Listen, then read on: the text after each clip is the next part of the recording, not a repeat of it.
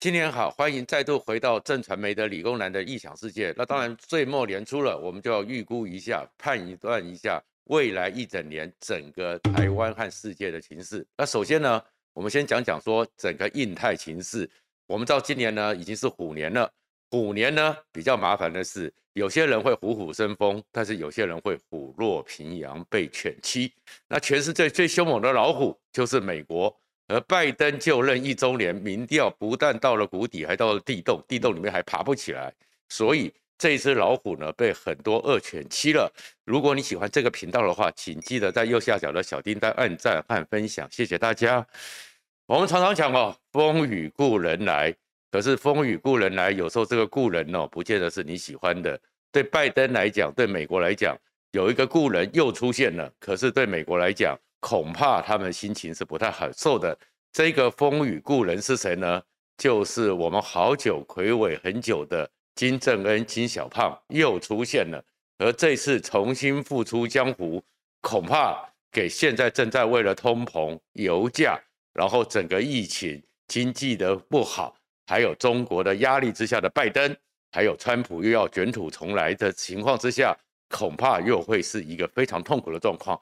金正恩又出现了，在短短的经过了到了二零二二年，短短的一两个礼拜，他竟然已经连续四次试射了飞弹，而这个飞弹呢，其实韩国呢都说没什么关系，是不明飞行物，可是美国和日本可就气坏了，而且他们充满了紧张。为什么呢？因为金正恩这几次试射的飞弹，看起来显然过去一年多以来，金正恩和金宇正。这对兄妹好像行踪不见了，这次传出来了，是不是身体健康出问题了？是不是突然暴瘦了？是不是金宇正已经失势了？突然之间呢，在一些画面里面都说这些不是事实。原来南韩的情报处真的得到了情报，难怪美国这么不信任。因为整个金正恩和金宇正显然在这一年多来，不知道从哪边，大概就一般推测是从俄罗斯那边。又得到了很多的资助，而很多的帮助之下，金正恩可能又会在未来的虎年一年呢，东北虎到处撕咬，整个亚洲情势会因为金正恩的一个出现产生巨大的变化。怎么讲呢？首先是金正恩出现的时候，有一个画面，他在一辆列车里面观看飞弹的发射，而在里面呢。在旁边还有几个北韩的高官，金正恩透着车窗往外看的时候，在旁边的左边的照片上，南韩公布的照片上，第三位是一个女生，那边拍手，好可爱哦。那个人竟然是金宇正，他们非常雀跃。为什么？因为金正恩他说，我们知道他常常发射飞弹，可是这几次试射的飞弹，对美国来讲压力非常的大。首先呢，是他第三次、第四次试射的飞弹呢。美国呢，非常的戒慎恐惧，日本防卫厅也觉得这个威胁极大。为什么？因为他这次试射的是中短程的弹道飞弹，也是美国从二零一九年就非常关切。传说金正恩已经得到了一些技术，而这个样子一直终于复出，而且亮相的，它射程大概打了四五百公里，然后呢，这四五百公里里面。整个弹道让美国和日本非常的惊恐，金正恩的攻击能力又加强了。为什么？因为他发射了这枚呢，叫做 KN 二十三，KN 二十三飞弹呢，又称为叫做朝鲜版的伊斯坎德尔飞弹。什么叫做伊斯坎德尔飞弹？就是俄罗斯的最主要的中短程的巡弋弹道飞弹。它就有巡弋飞弹，但是有时候也有弹道飞弹的性质。俄罗斯前苏联的技术有很多时候是让人家惊恐的。而这样的一个伊斯坎德尔飞弹，伊斯坎德尔在斯拉夫语里面就叫做亚历山大大帝，所以它是一个征服者的飞弹。俄罗斯在过去的时候，整个就放在北欧就已经给德国、法国、巴黎充满了威胁。因为它的速度很快，可以高达五点三马赫。然后呢，另外一个情况是，它的弹道设计比较特殊，它不像一般的弹道呢，打到八九十公里甚至更高的大气层之后，然后用自由落体的方式快速的直接的打下来。而这样的弹道飞弹，美国、欧盟、全世界的飞弹防御系统都已经会有一些准备工作。因为当你整个自由落体下来的时候，虽然你的速度快，但是因为重力加速度加上一般的自由落体的弹道，可以预估推估你大概会到哪里去。所以这样的一个情况之下，地面上就已经可以预算你的弹道，准备好飞弹的拦截，不管是艾山萨德或者是 TMD 各种防御系统都会准备好。可是呢，伊斯坎德尔还有金正恩这次的 KN 二十三，有人就做叫做朝鲜版的亚历山大正恩背弹，它出来时候，它弹道很特殊，它的弹道呢，大概是打出来之后，它竟然是在飞高到三十六公里之后。就开始转弯，快速的往下挤。这三十六公里的差距在哪里呢？因为你这一百多公里在掉下来的时候，你目前的飞弹的防御系统是可以去估算它的可能弹道，做好预备，准备好各种的防御飞弹，提前去拦截你。但是它只有三十六公里的时候，这样快速过来，目前这个弹道。很难有人去预估，加上它速度这么快，等到你已经发现它的时候，你来不及预估它的弹道，你就没法做一个拦截，就可能受到攻击。而整个俄罗斯的伊斯坎德尔呢，它的一个这射里面可以承载三百一十八公斤的弹药，而金小胖的 KN 二十三被美国的资料里面得到可能是五百公斤，而射程的误差大概在三十公尺，所以它而且它可能有子母弹。还有极速炸弹，甚至于小型的核弹，所以这样的一个杀伤力很强。那这样很强又不容易防御，不管是爱三、萨德都很难防御之下，所以美国和日本是非常的惊恐。金正恩怎么又得到这个状况？第二个呢，让美国和日本更觉得害怕的是说，金正恩扰乱世界的能力又加强了。为什么加强了呢？因为呢，金小胖他在前面的时候还试射了一个。射程大概七百到一千公里，然后也是据北韩宣称是精准击中目标，类似是苏联的匕首飞弹，超极超音速飞弹达到了十倍音速。那这样一个极超音速飞弹，如果也出来了，对美国来讲，其实现在全世界最担心的新飞弹就是极超音速飞弹，因为速度太快了。目前的飞弹防御系统，不管是侦测还是拦截。都还没有达到能够去处理它的能力，金正恩也得到了，而这个匕首飞弹呢，用的呢是大概就是我们常常讲的载波底，也就是当年钱学森在一九四五年所发明的、发现的一个叫做钱学森弹道。它出去进出到大气层之后，再下来的时候，它像我们打水漂一样，是可以在。很多地方换轨打打进来，而这样去怎么去运算这个载波体，这是一个高超的数学，而这个数学能力，没想到中国会，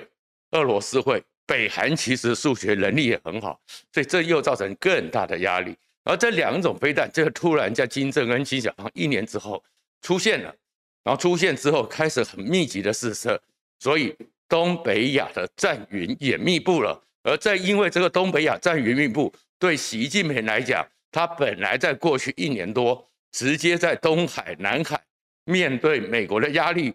突然之间北边有一个盟友可以帮他分散压力了，也因此你就看到说，整个中国送到安东的专列火车又开始运送物资过去了，所以等于是邪恶轴心金正恩加中国，还有在中东的伊朗又可以联手了，而背后支撑的老大哥。当然就是俄罗斯普丁大帝了。在这种情况之下，整个目前气势最弱的拜登，美国内部问题特别多的美国，怎么去处理？当然是一个重大的威胁。而美国为什么对这件事情威胁大呢？就回到我们最前面讲的，整个照片出来，金正恩和金与正他们这次发射已经不是固定的飞弹基地。也不是固定的飞弹点，因为这个飞弹基地或发射器，你可以被美国勾监测到，事先锁定。你真的蠢蠢欲动的时候，我就轰炸你定点。而是前面讲的，它是在一个列车上，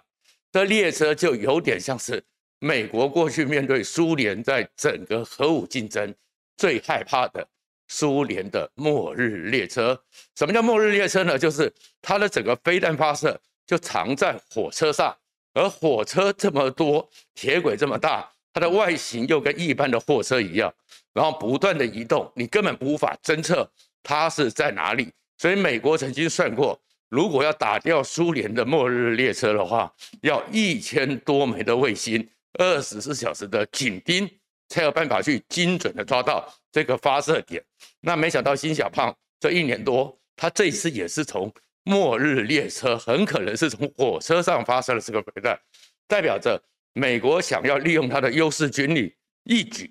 把中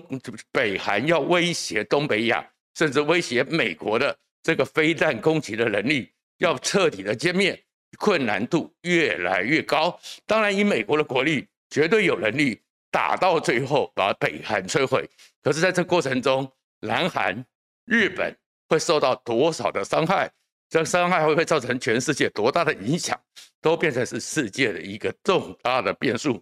而在变数里面呢，还有一个状况，这是什么状况呢？就是说，在整个情势里面，还有一个普丁大帝也在蠢蠢欲动。我们知道说，从去年的下半年一直到今年的上半年，乌克兰东部的形势越来越紧张，而这个紧张的过程中，发现整个普丁已经征兵十五万到十七万，压迫乌克兰的东边。而压迫乌克兰东边之后呢，最近美国又侦测到普丁大帝又把他真正的正宗版的苏联的伊斯坎德尔飞弹车大笔大笔的往乌东前进。这代表着普丁很可能随时会发动对乌克兰东部的战争，而过去从普丁掌权过来到现在，通常普丁决定要发射武器的时候，要决定进行一个占领的时候，不管是乔治亚共和国一路下来，克里米亚或什么，普丁的做法都是先大军压阵，然后全世界紧张跟你协调，但他根本不甩你，就像普丁现在跟拜登已经谈了电话三次了，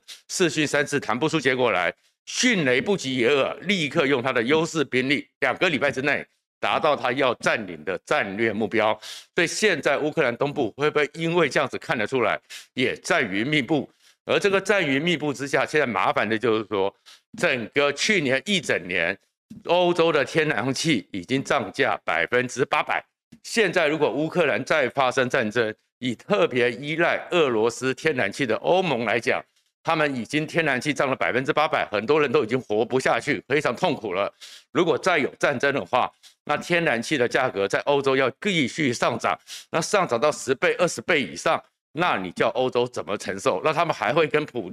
拜登站在一起，还会跟美国站在一起吗？所以又是新的压力。而在这些压力里面呢，美国呢也只好拿出他的压箱宝了，也就是在整个十二月十六号、十七号的时候。不一月十二号、十六号的时候，全世界突然看到美国主动公布了一张很罕见的照片，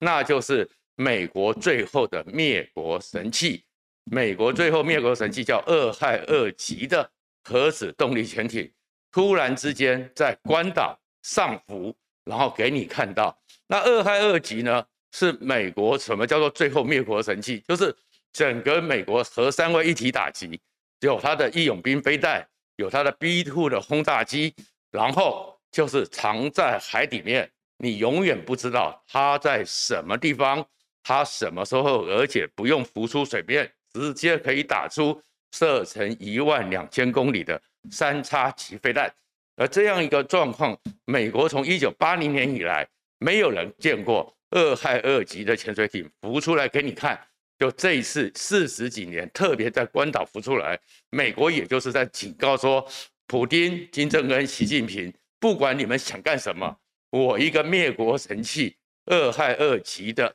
三叉戟的飞弹已经到了西太平洋，你随时都在我的射程之内。美国呢，总共有十八艘二害二级的这样的核子动力潜艇，而俄亥二级呢，下水之后几十年如果没有。动力上是不需要补充的，而事实上呢，它有一百五十个承载人员，承载人员里面理论上只要粮食够，粮食有办法补给，他们也不需要透出浮出水面，大概七十七天之内，因为那是为了食物，为了淡水，他们才需要补给一下，就在水里面，没人知道在哪里，没人知道它潜伏在哪里，所以二零一九年的时候，川普曾经对普丁呛声。我的二害二呢，可以把你整个俄罗斯给灭掉，它大概可以带一百多个核子弹头，而且还有一百五十四枚，每一艘有一百五十四枚战斧巡弋飞弹，等美国把它亮出来。那为什么这个时候亮出来？就是在这个时候给普丁看，给金正恩看，给习近平看。你不要以为我美国还没有长征远打的能力，最后的灭国神器，从来不曝光的，很少让你看到的，我都让你告诉你说，我现在就在西太平洋。就在太平洋沿岸，就是警告金正恩、普丁不要蠢动。但是警告不要蠢动里面呢，还有一个状况，美国也是告诉习近平，你不要蠢动。然后说，习近平今年呢最重要的事情就是他要在二十大完成他的顺利连任。但在这之前呢，一个开春之后，二月四号大年初四，他很想要变成一个万邦来朝的。北京冬奥就要举行了，可是北京冬奥现在受到美国的外交抵制，但是美国的军舰呢都来共襄盛举了。在一月中旬以后，美国呢有三加二的航母全部在警告中国。首先是美国的卡尔文三号航空母舰，加上美国的海军陆战队两栖部队的主力攻击两栖攻击突击舰轻航母艾塞克斯号。两艘已经在南海这边进行了一个两栖操演，而且夺岛，这变成是一艘大航母，一艘轻航母，带着美国的两栖部队进行一个夺岛，也就是警告中国说，我可以随时的攻击你，随时的进行一个海陆决联合作战夺岛的一个攻击。而在此时呢，因为他们最重要的是上面都是 F 三十五 C，然后展现出他们一个。迅速出迅速突破穿破攻击你，把你彻底瓦解防空能力之后，全面占领的一个能力。而在这个演练的同时呢，美国的本来是属于第三舰队，通常只是在美国外海巡弋的林肯号航空母舰，也已经出发往它西太平洋这边，没有公布它在哪里，但是美国公布了很多。因为整个林肯号是第二艘上面可以承载 F 三十五 C 的一个飞航空母舰，这艘航空母舰，美国释放了很多 F 三十五 C 的在上面起降，然后空中作战指挥机各种飞机在上面起降的画面，代表的是当我的第一艘航空母舰跟两栖攻击突击舰正在前线做作战的时候，在它的后方，另外一艘航空母舰也已经在待命了，而此时此刻。在美国的日本的佐世保，美国的三幺特遣队，也就是常常是在攻击登陆第一线最精锐的三幺特遣队，它的母舰美利坚的两栖攻击突击舰也出发了，而且美军还特别告诉你说，它正在南海操练，甚至是夜袭，所以这已经是两大两小的航空母舰。然后呢，在日本的横须贺。雷根号也已经准备好了，雷根号在外边。美国其实在展现的一个就是说，习近平你不要蠢动，三加二这样一个航母群，连中共的军媒都讲说，这是足以完成一场小型的重大战争、彻底胜利的一个军力。美国就是展现给习近平看，因为很多人都预测，包含前印太司令戴维森都预测。当二十大结束，当北京冬奥结束之后，习近平可能要立威，会拿台湾来动武。那美国就告诉你说，这就是我当时以后你真想蠢动的一个防御态势。三加二的航空母舰，美国也把它摆出来了。所以我们会看到这个情势里面，虽然现在正在一个春节的假期，大家好像觉得可以过得好，可是虎年通常有很多时候。是有很多情况之下是充满压力的，所以我们希望这一年里面能够通通都平安。金小胖，你展展威胁就好了。你然后普丁还有习近平，最好不希望变成是一个大战的开端。谢谢大家，新年快乐。